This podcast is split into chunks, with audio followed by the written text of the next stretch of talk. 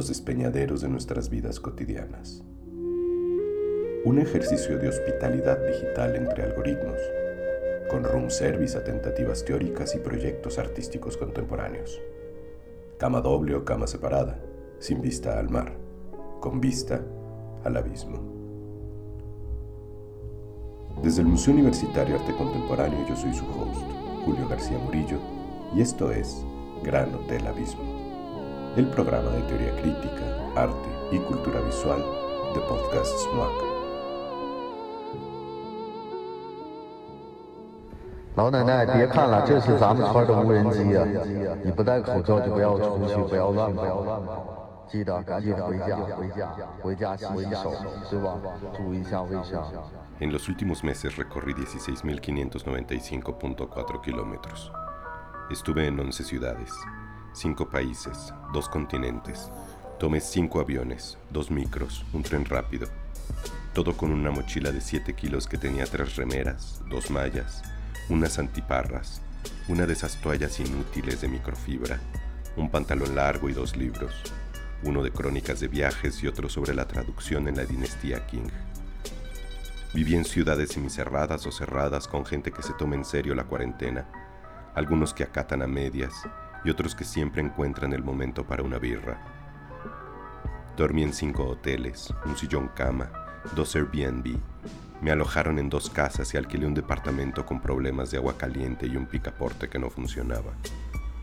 Vi barbijos de todas las formas y colores, quirúrgicos, anatómicos, de obrero, de soldador, el que usaría Sub-Zero y uno con el hocico de un perrito. Usé durante días el mismo barbijo porque no había stock en las farmacias. Tomé tres tubos de vitamina C. Hace dos meses que me levanto con el celular en la mano contabilizando casos, calculando probabilidades y curvas, como si tuviese que descifrar un código secreto que va a abrir las puertas de mi casa en Shanghai.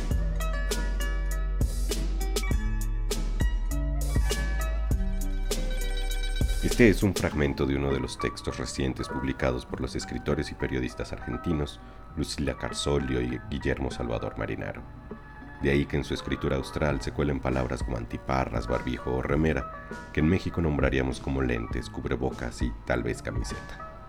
Sus textos, publicados en el periódico La Nación y en la revista digital Anfibia de la Universidad Nacional de San Martín, constituyen una serie de monstruosas e hilarantes crónicas de tres meses en los que no han podido regresar a su casa en Shanghai, debido al cierre de fronteras ocasionado por la crisis global del coronavirus.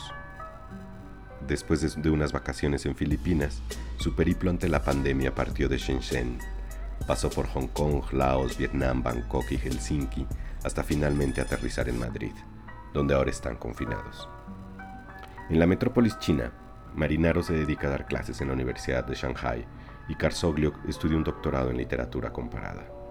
En paralelo a sus actividades académicas, ambos editan la revista Chop Suey, una publicación dedicada al intercambio cultural entre China y los países de habla hispana. Un platillo editorial que sabe a mezcla, que parte del ensayo y la crónica para entender desde la escritura de no ficción qué significa vivir en China. Para este primer episodio de Gran Hotel Abismo, que también inaugura nuestro dossier Teorías de la Pandemia, Cuauhtémoc Medina, curador en jefe del MOAC, entrevistó por vía electrónica a los editores hasta Madrid. Cada quien llamó desde su habitación, con océanos y países de por medio. El ruido digital aparece a veces en la entrevista como un fantasma que transforma sus voces en fibras metálicas, una especie de pixeleado auricular que nos recuerda que definitivamente no estamos afuera y nada volverá a ser normal, o al menos como antes.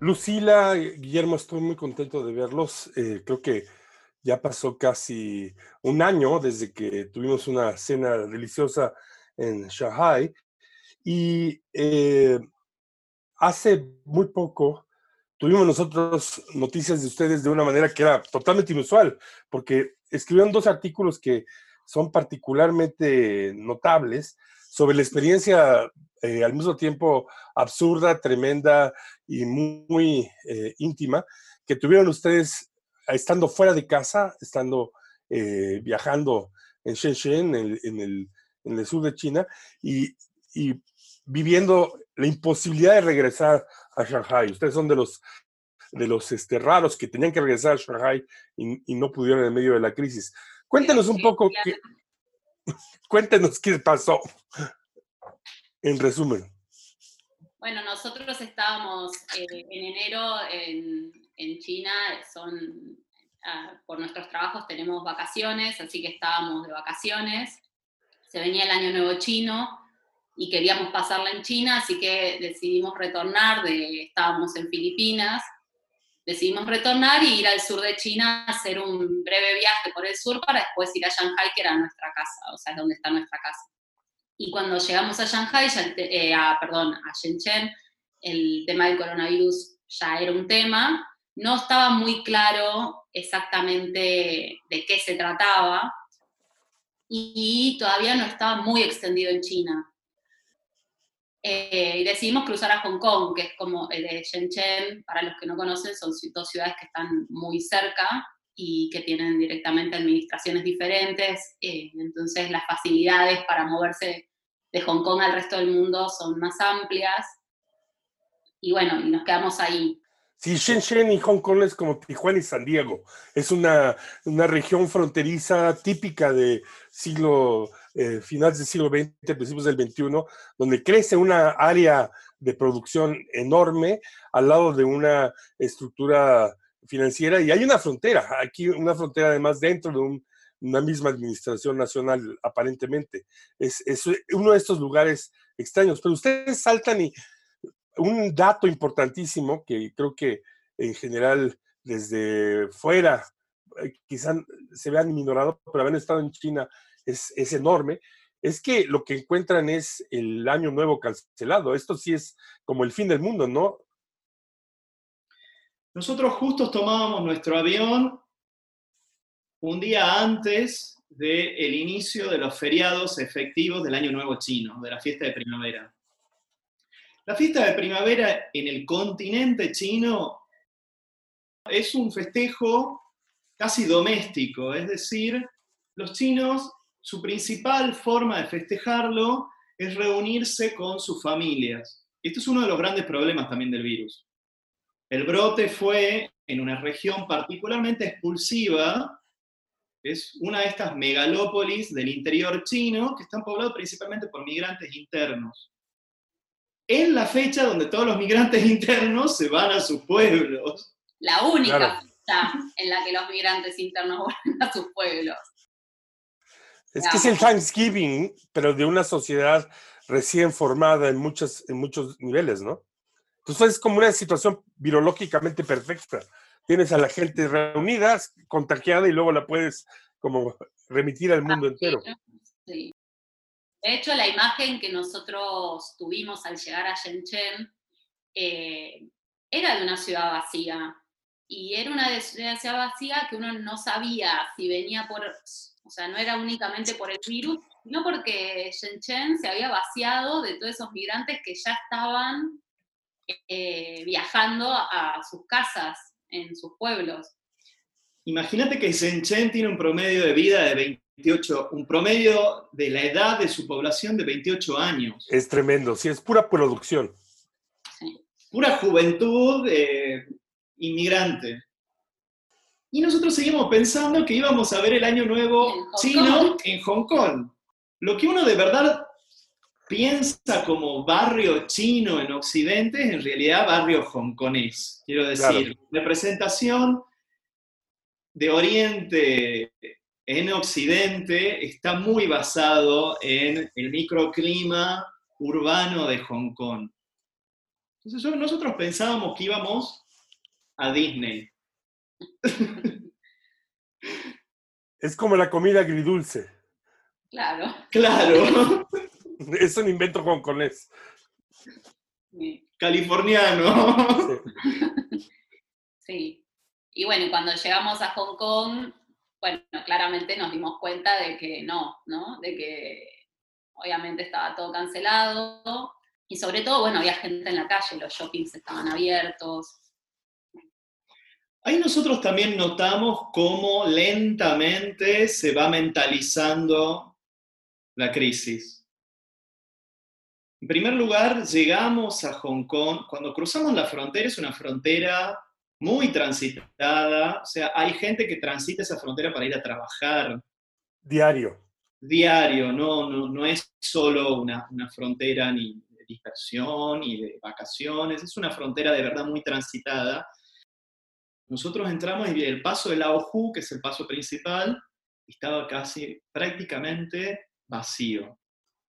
Cuando llegamos al hotel, ya en el hotel nos apuntan con los termómetros láser, anotan nuestra temperatura en el check-in, es decir, diciendo con cuántos grados habíamos entrado. Nosotros seguíamos con la ilusión de que el Año Nuevo chino se festejaba. De hecho, yo le pregunté al, al conserje del hotel, bueno, hoy sé que clausuraron los, los fuegos artificiales, se mezclaban las protestas de Hong Kong, los feriados y también en la situación epidemiológica, pero los fuegos artificiales habían sido cancelados por las protestas, no, no tanto por la situación epidemiológica.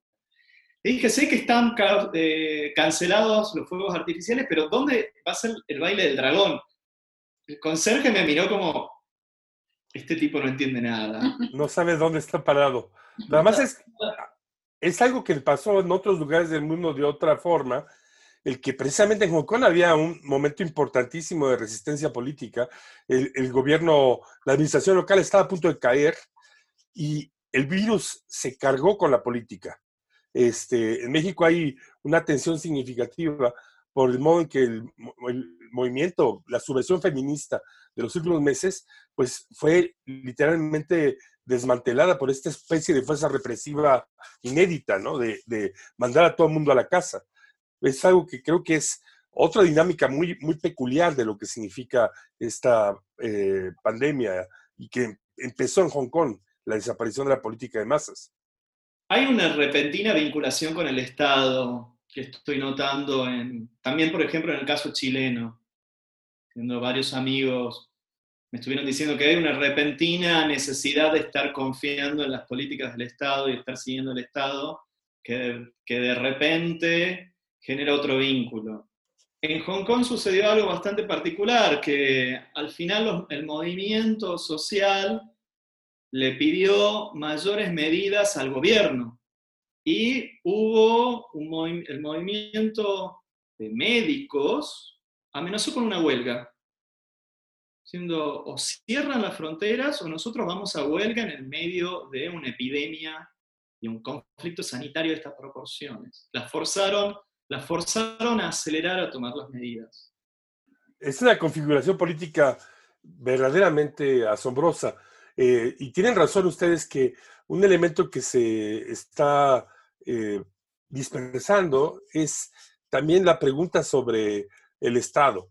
Por un lado, ahí está, creo que tiene razón, una, nueva serie de pasiones por, por el Estado, el, el, deseo de que haya una entidad de referencia de orden eh, hoy a la mañana yo moría de la risa leyendo uh, la declaración de una secretaria de Estado mexicana que decía, ahora hay gobierno. Y yo decía, bueno, qué, qué, qué confesión tragicómica. Por supuesto, en la mentalidad del gobierno mexicano, eso quiere decir eh, en comparación a los decenios y siglos anteriores. Pero la declaración era eh, básicamente el que de pronto puedes admitir que hay un gobierno, que el, el, presidente se tuvo que disciplinar a ser parte del gobierno, que aparece, lo, lo, voy a decir muy fuerte y claro, aplica a Brasil literalmente, la figura de lo que yo llamo la Junta Médico-Militar. O sea, el que se, se impone un gobierno técnico eh, con un argumento clínico en, en el control de la sociedad. Las protestas en Hong Kong nombre genérico con el que se refiere a un movimiento político y social con distintas formas de intervención, iniciaron en junio de 2019. Surgieron como una exigencia al gobierno chino para retirar una enmienda a un proyecto de ley de anti-extradición que haría posible que ciudadanos de Hong Kong fueran extraditados a China continental.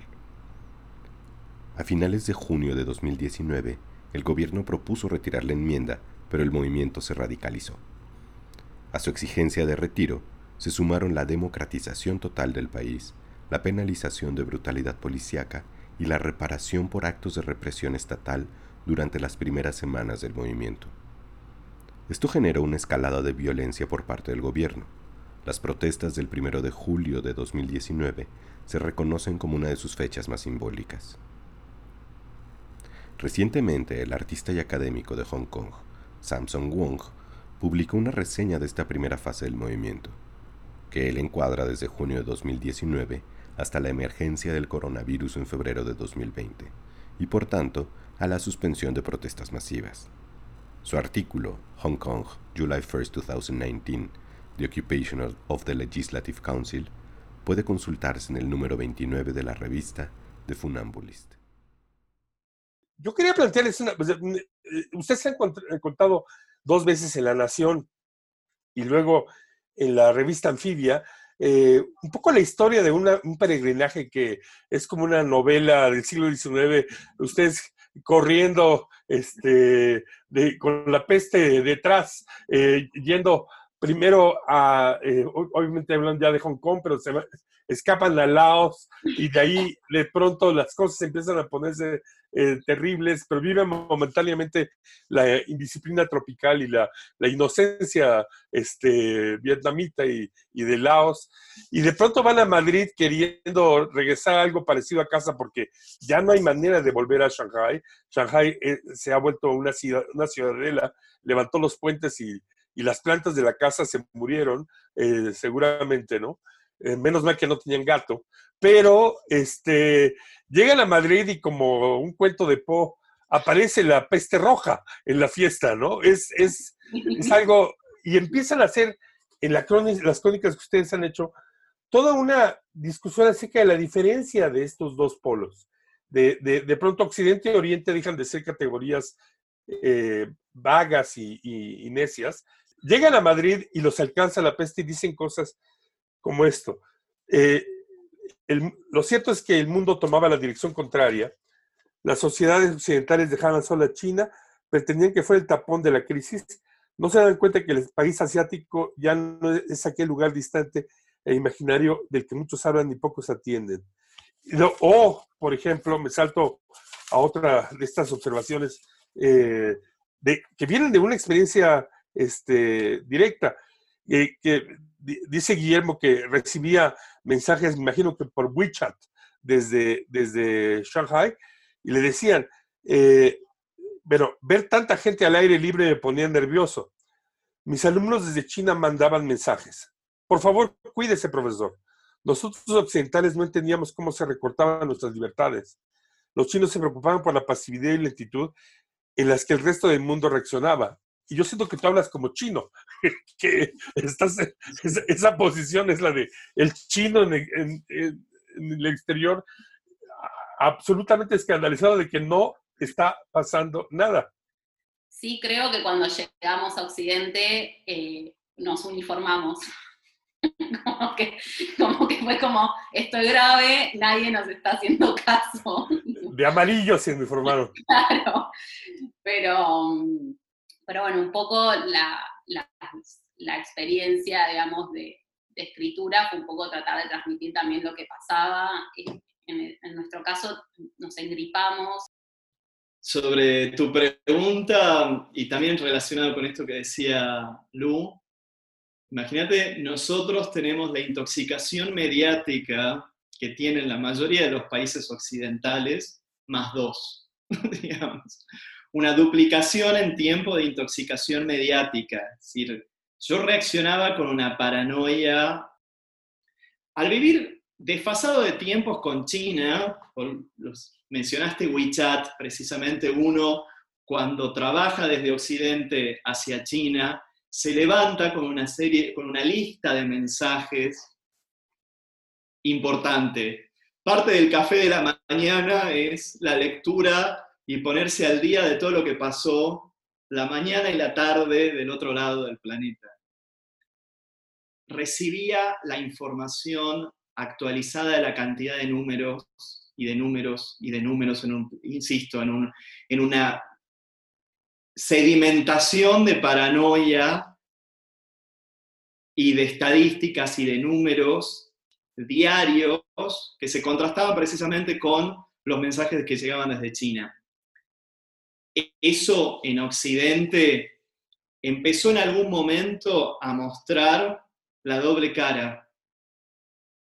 Primero yo creo que funcionó, que es muy claro cómo en la epidemia funcionó el doble eje Oriente-Occidente. No hubieron decisiones muy fuertes hasta que no llegó la epidemia a Italia. Y en el momento en que llega a Italia, ahí es donde, te digo, desde reacciones económicas, las bolsas del mundo explotan, y hasta tomar medidas serias.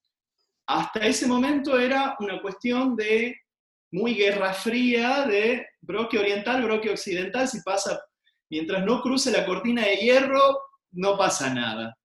Esa lectura de en China pasan cosas raras eh, y bueno, y que queda ahí, ¿no? Es que es cierto que todo el sistema mundo ha dependido de asumir que en China va a pasar cualquier cosa, eh, va a haber trabajadores suicidándose por miles por la presión eh, laboral, o va a experimentarse nuevas tecnologías de poder extraordinarias, o va a haber este consumo de, desenfrenado de, de objetos de lujo maravillosos, pero siempre se le mantiene en cierta manera como si fuera la otredad. Y en esta ocasión fue más bien el tubo de ensayo de todo eso, pero de este lado. Sí, eh, yo creo que una de las cosas más, más eh, paradójicas que ha generado la pandemia es la incapacidad y la falta de herramientas que tenemos para pensar a China. Fue, fue muy claro la, la inoperancia de los conceptos que tenemos para estar pensando qué es lo que sucede del otro lado. Y, queda muy, y está muy claro también en las intervenciones filosóficas, de esta difusión de este libro que se llama Sopa de Wuhan, donde compilaron todas las intervenciones filosóficas. Y muy claro cómo en ese libro la, lo gran ausente, el gran vacío, es, una voz china. Es, primero es la voz china, y en segundo lugar es la meditación del lugar donde se origina la crisis para cuando llegamos a, España la situación era muy claro que era muy preocupante. Eh, y ya te digo, entramos por Finlandia, también otro destino como bizarro, porque bueno, era sacar el vuelo más barato por donde sea. De guerra fría total. Sí. Al final llegamos a Finlandia y en Finlandia, en Finlandia te miraban raro por el barbijo y al punto que yo le dije a él, digo, me lo voy a sacar porque no me aguanto que me estén mirando así, como no tengo nada, señores, como, y y esas situaciones son, fueron como muy, muy claras y muy vívidas, sobre todo porque, bueno, eh, la enfermedad se transmite con gente asintomática, viaja por el aire, digamos, ¿no? Uno va adquiriendo y va haciendo cierto, cierto perfil, pero lo que fue muy notable fue la división en Oriente y Occidente, o sea, cuando salimos de toda la parte, nosotros nos tomamos el vuelo desde Tailandia, cuando aterrizamos en Europa fue como, bueno, no pasó nada, no está pasando nada. Por aquí tienen las rebajas para comprarse lo que le falta. y yo estaba viendo la heladera de los quesos. En China hay de todo menos quesos. El queso es una, es una joya gastronómica que vas a comprar a, a boutiques donde hay nada más este, diplomáticos desesperados que ya llegaron al punto mexicano de salsa tabasco, por favor. O sea, que llevan tres meses de, síndrome de abstinencia que no se han comido un pedacito de queso, pero es, es este el, producto que, por algún motivo ha entrado de manera muy limitada y que sigue siendo un objeto de, lujo. Eh, entonces imagino que regresar a oler quesos, sobre todo de cabra, debe ser una experiencia exótica, claro, sublime. Además, también termina siendo la, bandera de la occidentalidad en China, como bien estás diciendo. Es los supermercados de diplomáticos. Lo otro que decías de lo del desconocimiento de la vida cotidiana en China, nosotros también lo que sí notamos fue que nadie tomó en cuenta de que como que todas las lecturas hacia mm, el virus fue como que los chinos son sucios, los chinos comen cosas raras.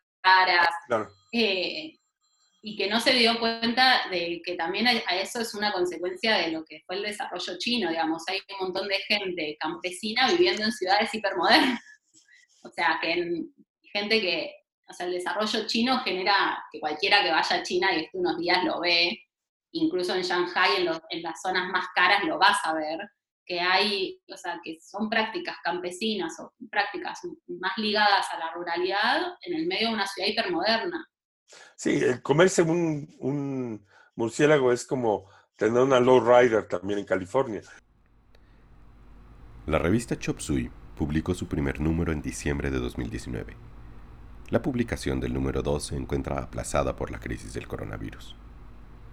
En colaboración con la Biblioteca Miguel de Cervantes Saavedra de Shanghai, recientemente publicaron la convocatoria Crónicas de la Cuarentena, para presentar crónicas que reflejen emociones, pensamientos y vivencias de esta etapa por la comunidad hispanohablante de Shanghai. Checa la convocatoria y otras provocaciones en su Instagram arroba chopsuimag.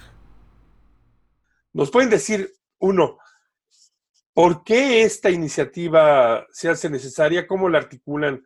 Si están volando como tintín de un lado al otro. En primer lugar, nosotros, en la revista y en lo que hacemos, defendemos mucho la crónica latinoamericana, en el sentido que es ese, ese género intermedio muy difícil de definir que trata de meditar sobre la realidad a través de las herramientas de la literatura. Nosotros en ese sentido pensamos que la crónica también sirve como una especie de ensayo de emergencia. Y en eso se vincula mucho con la convocatoria que estamos haciendo. Queremos, de alguna manera, en primer lugar, contribuir a la meditación sobre lo que ha sucedido y lo que mejor podemos proponer es a través de crónicas y relatos en primera persona que reflejen este episodio, este momento, que por un lado sucede algo muy extraño. Uno es global, de repente estamos todo el planeta dentro de nuestras casas, y en ese sentido crea como una idea de comunidad, y en segundo lugar es encerrarse hacia lo más, hacia lo más individual que es el interior de la casa, lo más privado es una, relación muy extraña que precisamente contribuye a estar escribiendo y estar tratando de poner en palabras. Lo puede empezar a poner en palabras. Yo creo, bueno, la revista tiene un subtítulo que en muchos de los logos no solemos ponerlo, pero es importante, o sea, para la manera de que pensamos el proyecto, que es lo que entendemos de Oriente, que es en realidad un chiste, Quiere decir, no entendemos nada. Es, altamente problemático pensar, pensar a China. Nosotros siempre hablamos de conceptos estallados, conceptos como el de sociedad, el de amistad, el de pareja, que son conceptos fundamentales para pensar en la interacción entre las personas, no son los mismos en China. Nosotros hablamos de que esos conceptos estallan porque no tenemos otros para mencionar a la sociedad, pero hay que usar los rotos en China esa idea de lo que entendemos, intentar, de, intentar problematizar la experiencia de estar viviendo en un lugar tan radicalmente distinto como China, era lo que nos impulsó a hacer el proyecto y lo que de alguna manera recibimos por parte de los lectores. Al final, la revista circula mucho más entre los hispanohablantes en China que en, los países de, habla hispana donde la distribuimos. Me quedo de manera muy eh, como reflexiva con, con esta eh, noción de que eh, la crónica es un ensayo de emergencia. Y, y por supuesto, hay algo que, leyendo ayer a Lucila en su fantástica crónica sobre las eh, chicas del Bond, o sea, que es, la crónica sobre, sobre el drama de qué es ser mujer, cómo se concilia la, eh, el deseo de diversión consumista contemporáneo y, la eh, lógica matrimonial este, tradicional en China, en el mercado de, novios y de novias, que es lo que Lucille está describiendo, eh, me, quedo con la, con la, con la noción de, decir que ustedes están teniendo una experiencia importantísima. O finalmente, China sí es hoy el reino del centro o del medio. Esta es la primera experiencia global y además su centro irradiador fue China. Y si no entendemos que esa es la fuerza de gravitación, que el, el centro está ahora finalmente, como yo bromeo, el centro finalmente está en el centro, está en China. Este, eh, vamos a perdernos. ¿Perdón? El emperador tenía razón. El emperador tenía razón. Eh, nos vamos a perder de la vaga posibilidad de balbucear que es este momento histórico. Yo creo que un poco lo que está sucediendo, o algunas de las cosas que están sucediendo, no todas, tienen que ver con no entender el rol que está teniendo China y de no aceptarlo, como que hay una negación muy fuerte, me parece, de, de los países occidentales, de no ver que China está en tu casa. China no es eso lejano, no es esa rareza, no es solo esa, es la taza que consumís, qué relación tenés vos con esa taza, con tu computadora, con, con los libros, con digamos, hay algo ahí que se está perdiendo de vista y que yo no tengo una respuesta muy clara, eh, pero sí sé que está muy presente en mi vida en lo concreto, obviamente, porque yo vivo ahí, pero, pero que, está traspasando un montón de, de, aspectos que no se están viendo y sobre todo que es una cultura, una sociedad que se desconoce en general por completo. Les quiero agradecer mucho la conversación. Eh, les quiero desear un regreso a casa, no sé dónde va a ser casa, eh, y, pues seguiremos en contacto. Muchas, muchas gracias. gracias, a ustedes, muchas gracias la conversación.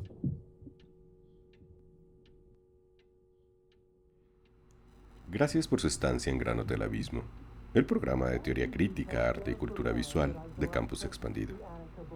Agradecemos a nuestros invitados, Lucila Carsolio y Salvador Marinaro, escritores, periodistas y editores de Chop Suey Magazine. Síguelos en su Instagram, arroba chopsuimag. La entrevista fue realizada por Cuauhtémoc Medina, curador en jefe del MUAC. La edición de este episodio, China en tu casa, estuvo a cargo de Dan González, coordinador de mediación audiovisual del museo. La locución y el guion por Julio García Morillo. Esta grabación, con sus destellos algorítmicos metálicos, se realizó desde casa de cada quien. Revisa nuestro hashtag estés. Para futuras reservaciones consulta nuestra programación en moac.unam.mx, diagonal programas, diagonal podcasts, así como en nuestras plataformas digitales. Esto fue Grano Abismo.